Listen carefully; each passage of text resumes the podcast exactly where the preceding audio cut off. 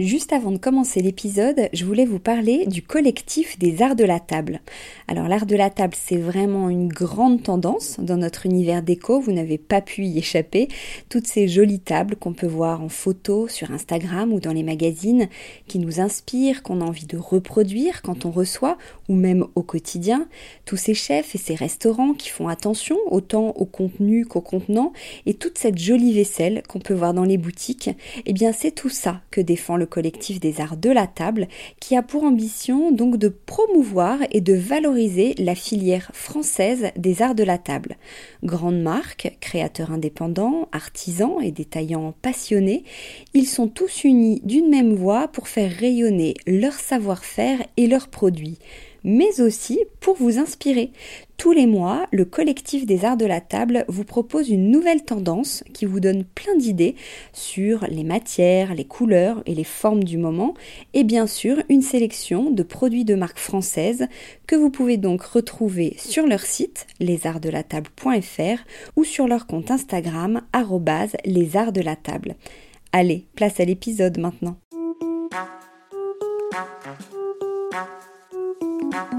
Bienvenue dans Fresh, la nouvelle émission de Décodeur avec Madine Design, la e-boutique numéro 1 du design iconique d'hier et de demain.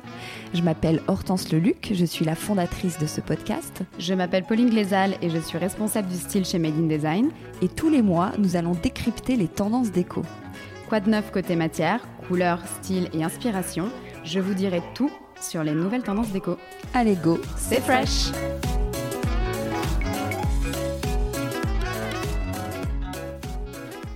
Salut Pauline Salut Hortense Bon, on s'est toujours pas revu depuis la dernière fois, comment ça va? Bah écoute, super, je suis contente de te revoir du coup, en vrai? En vrai, en vrai, on enregistre en direct.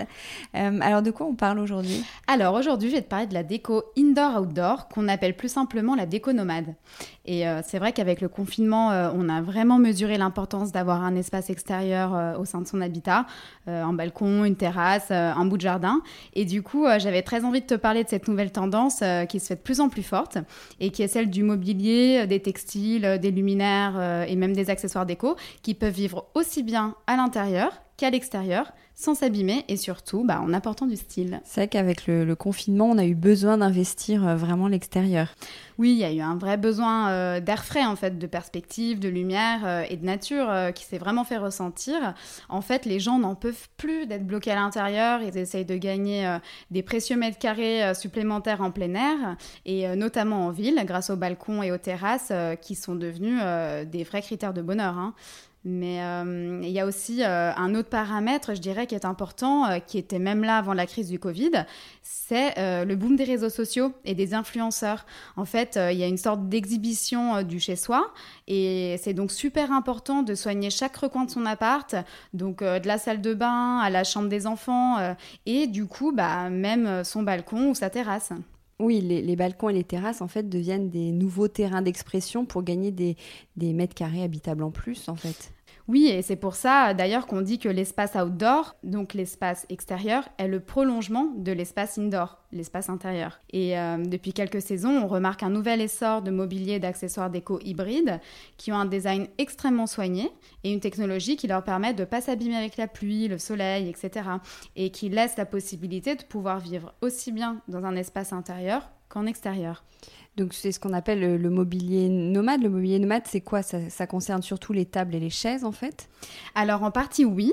Euh, et c'est vrai qu'à l'époque, euh, le mobilier d'extérieur s'achetait en jardinerie.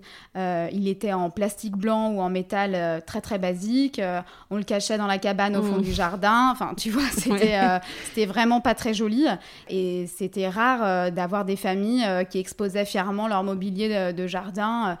donc bon, il y avait toujours ces, ces personnes qui avaient beaucoup de chance d'avoir du fermob euh, ou du mobilier plus classique en tech, euh, type euh, jardin anglais. Mais sinon, le mobilier outdoor, c'était du basique, c'était du mobilier purement fonctionnel qu'on n'avait clairement pas envie de se retrouver dans le salon. Alors qu'aujourd'hui, ce que j'ai l'impression, c'est que ces collections sont tellement belles et, réussies qu'on a même envie de les utiliser en intérieur, c'est ça? Ouais, carrément. En fait, les, les, éditeurs travaillent de plus en plus avec les designers pour mettre au point du mobilier outdoor extrêmement beau, fonctionnels et confortables pour qu'on n'ait surtout pas envie de les cacher. Oui, et il y a aussi une histoire de prix. Oui, complètement.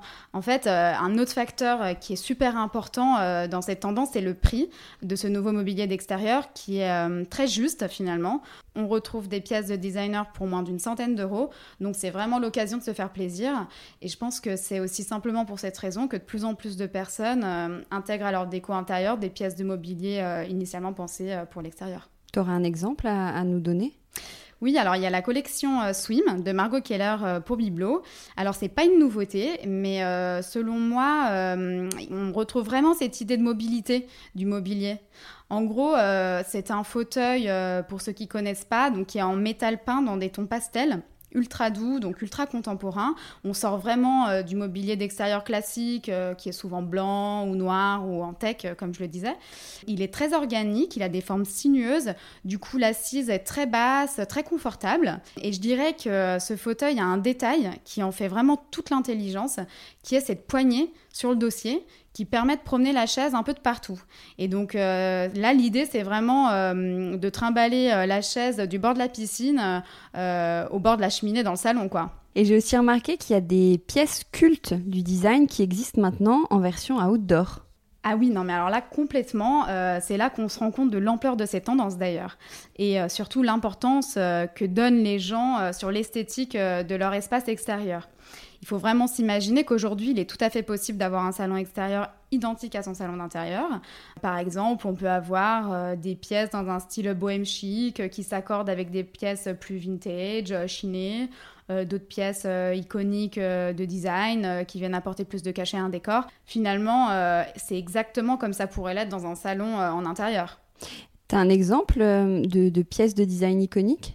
Oui, euh, tu vois le canapé iconique de Sina, le ottoman de Noé Duchafour-Laurence, qui est une vraie star euh, du design contemporain. Eh bien, euh, il a été décliné en version outdoor l'année dernière pour pouvoir justement offrir cette élégance et ce style à un salon d'extérieur. Tu vois, t'imagines l'allure de ta terrasse avec une pièce aussi emblématique Et là, je te parle d'un canapé, donc d'une grosse pièce. Mais ce que je trouve génial, c'est qu'on retrouve cette versatilité avec des pièces tout aussi iconiques, mais moins volumineuses, donc plus accessibles pour un espace plus réduit, comme un balcon par exemple. Oui, parce que, encore une fois, c'est une tendance qui s'adresse euh, aussi aux citadins. Oui, euh, bah, un autre exemple qui fonctionne très bien euh, et qui va du salon au balcon est la fameuse lampe de Floss, la hum, ICF de Michel Anastasiade. Tu sais, c'est une lampe qui a extrêmement bien fonctionné. On la, voit dans, beaucoup de reportages déco. c'est une lampe en laiton. Et en fait, Floss l'a sortie en version outdoor, donc elle est beaucoup plus brute et masculine. Donc la tige euh, est en finition noir mat et le socle en pierre brute type marbre noir. Mais elle existe aussi dans une sorte de travertin, euh, donc beaucoup plus clair. Et d'ailleurs, le travertin, c'est vraiment euh, revenu hyper à la mode. c'est très tendance. Et, et, cette lampe, elle apporte vraiment du caractère à un salon, mais fonctionne aussi très bien sur un balcon. Hmm. Alors à propos de luminaires, j'ai remarqué de plus en plus de marques euh, proposent des baladeuses. C'est justement parce qu'on les promène comme ça de pièce en pièce et de la terrasse au salon, euh, elle aussi. La baladeuse, il faut savoir que c'est le nouvel éclairage à la mode.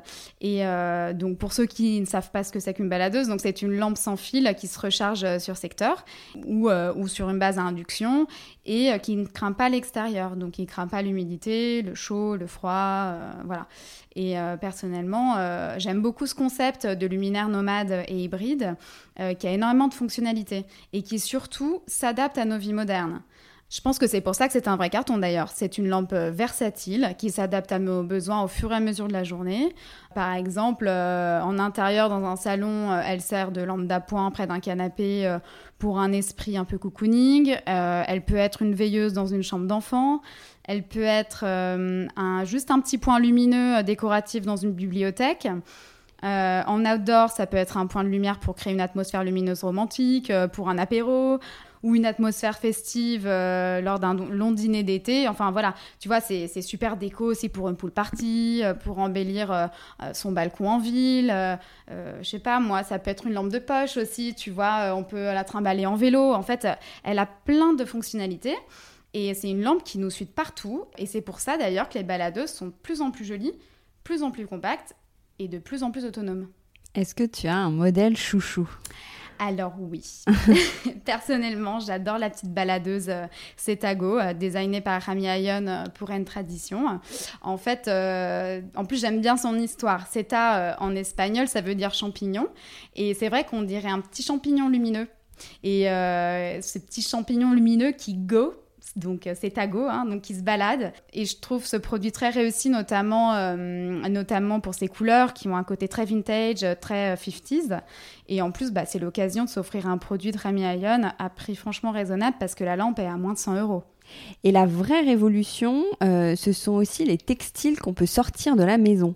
Ouais, c'est vrai que je t'en ai pas encore parlé, mais c'est assez incroyable.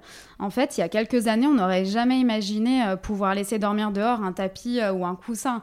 Alors, euh, tu me diras, mis à part les, les, matelas de piscine, mais encore, hein, il fallait les rentrer. À ce niveau-là, je dirais qu'il y a une vraie révolution.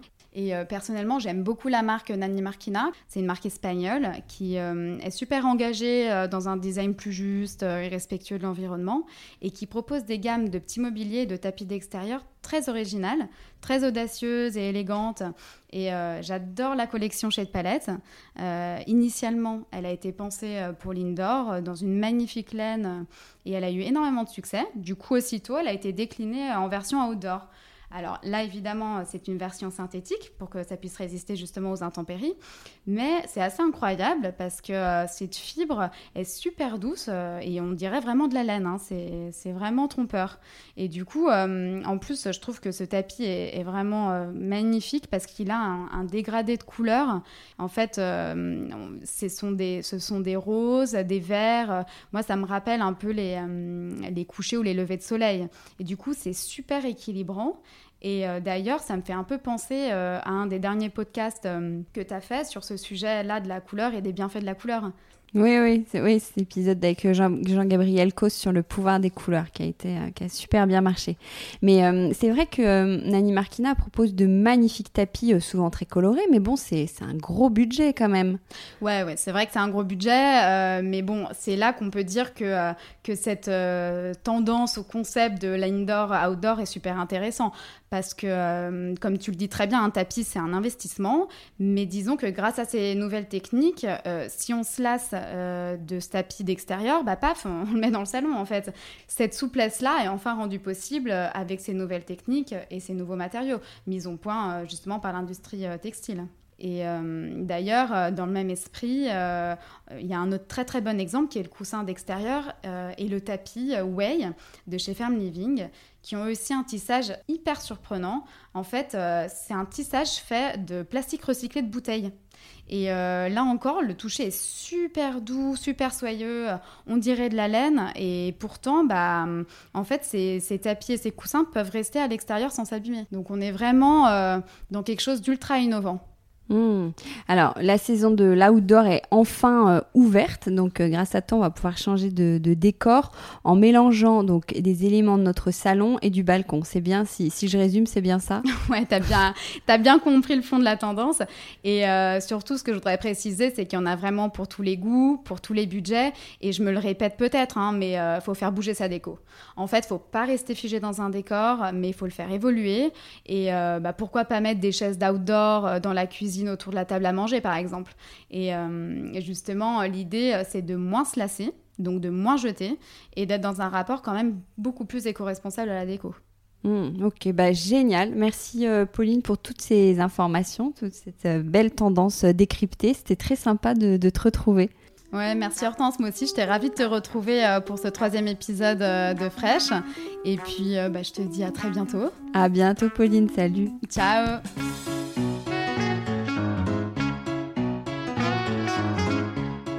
Décodeur, c'est terminé pour aujourd'hui. Merci beaucoup pour votre écoute. Si vous avez aimé, n'oubliez surtout pas de vous abonner à cette émission pour ne pas rater les prochains épisodes.